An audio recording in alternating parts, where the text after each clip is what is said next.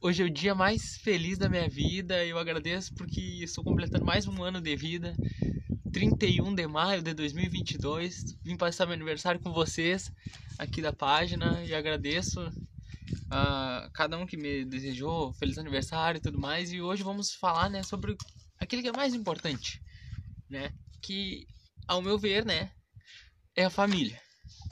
A gente tá vai falar agora sobre os laços né, da família, a reencarnação, a morte, né?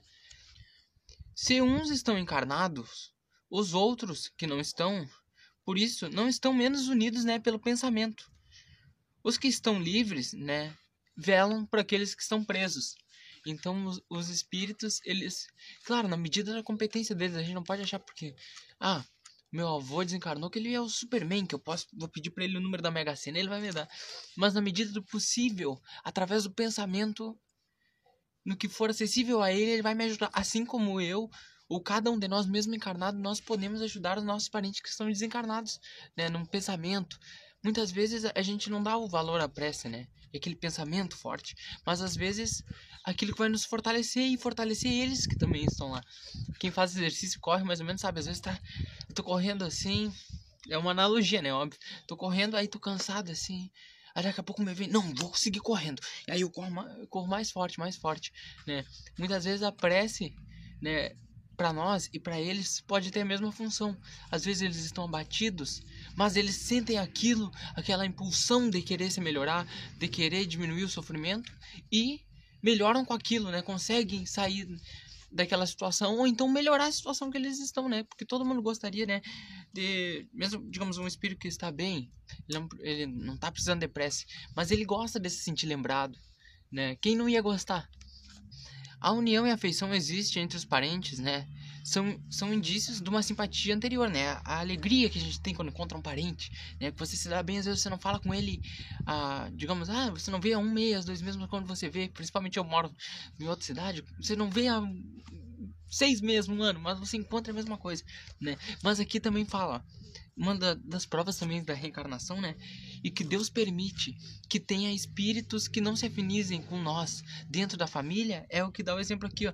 Eles, os espíritos falam que, muito, que as populações, às vezes, as famílias falam, bah, não, isso aqui é um estranho no ninho, né? Ou então uma ovelha negra da família. Tem uma pessoa, às vezes, que destoa totalmente da família. A família é totalmente de um jeito, digamos, a família é bem alegre, todo mundo comemora. E tem uma pessoa ali que não gosta de festa, que não se mistura, que não tem contato nenhum com a família, né? Essa é a, ele, os espíritos falam que essa é a prova, né? Que a gente tem uma afinidade pré-existente de outras vidas, né? Então aquele espírito que está ali, muitas vezes ele não tem nada a ver com a nossa família, mas ele está ali para ele evoluir e para nós evoluirmos também, né? E quando eu falo ovelha negra, não estou falando no sentido né, é ruim, é, é uma citação da música da Rita Lee que ela fala, né? O nome da música é Ovelha Negra. Eles descreve exatamente essa situação que o pai dela esperava uma coisa dela, a família toda esperava uma coisa dela e ela era totalmente diferente. Né? Então essa situação assim de de você pensar que ah, tem alguém que é estranho ali, pode ser bom. Às vezes a família, ela é toda perturbada, mas tem um ali que é altamente intelectualizado, que é moralmente mais evoluído, né? E ele destoa, mas ele tá ali para ajudar aquelas outras pessoas, né? Muitas vezes a gente é, é falar é, é fácil, né? A gente fala sobre, ah, não. Imagina você perdeu seu marido, sua mãe. A gente fala, não. A gente sabe que a gente tá unido, né? E que a gente se ama, mas a gente precisa de algo a mais, né? A gente fica muitas vezes triste, bah, eu não vejo meu pai faz 10 anos ou, né, mais tempo. A gente se tortura, que mundo cruel é esse? Por que, que Deus não permite? Mas muitas vezes a gente não está atento aos sinais, aos pequenos sinais do pensamento, às vezes um sonho que você teve, né? Um pressentimento, algo, porque hoje, hoje em dia a gente às vezes está muito ligado a falando aqui, né? A gente tá conversando no Facebook, ligado no YouTube, ligado na TV, vendo as notícias. Aí passa um pensamento, né? Às vezes um pensamento de carinho, uma coisa sutil, né? Um abraço, né? Em forma de pensamento. E, e a gente tá tão ligado no celular, tão ligado no celular, que não percebe isso, né? Às vezes uma dica assim, ó.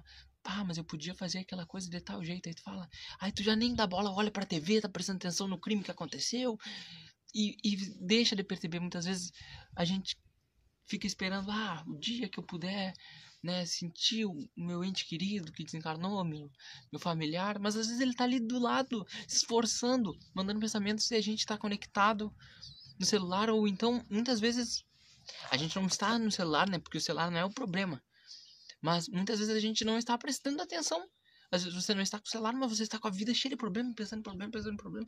E aí vem algum pensamento bom e você já descarta, né? Você pensa, ah, não, mas eu, ah, eu não vou fazer tal coisa, né? Vem uma intuição boa para você fazer tal coisa aí no centro espírita, né? Ajudar alguém.